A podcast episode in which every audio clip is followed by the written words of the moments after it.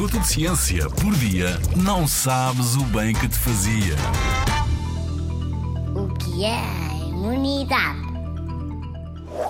Atualmente, quando falamos em imunidade, falamos das estratégias que o nosso corpo apresenta para garantir proteção contra agentes externos que nos podem causar problemas. A imunidade é garantida graças ao nosso sistema imunitário, que é formado por moléculas, células, tecidos e órgãos que atuam em equipa para garantir a proteção do nosso organismo. A imunidade pode ser classificada em quatro formas: inata ou adquirida e passiva ou ativa. A imunidade inata, também conhecida como natural, é aquela que temos desde o momento em que nascemos e não precisa de ser aprendida através da exposição a um agente invasor.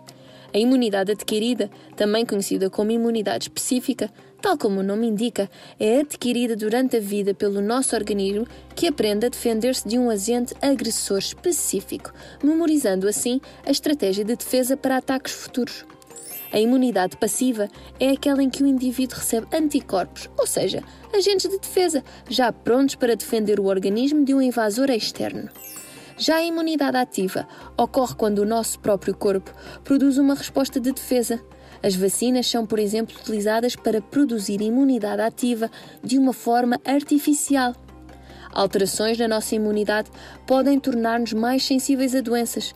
Por isso, não esquecer que ter imunidade é muito importante para estarmos protegidos. Na Rádio ZigZag, há ciência viva, porque a ciência é para todos.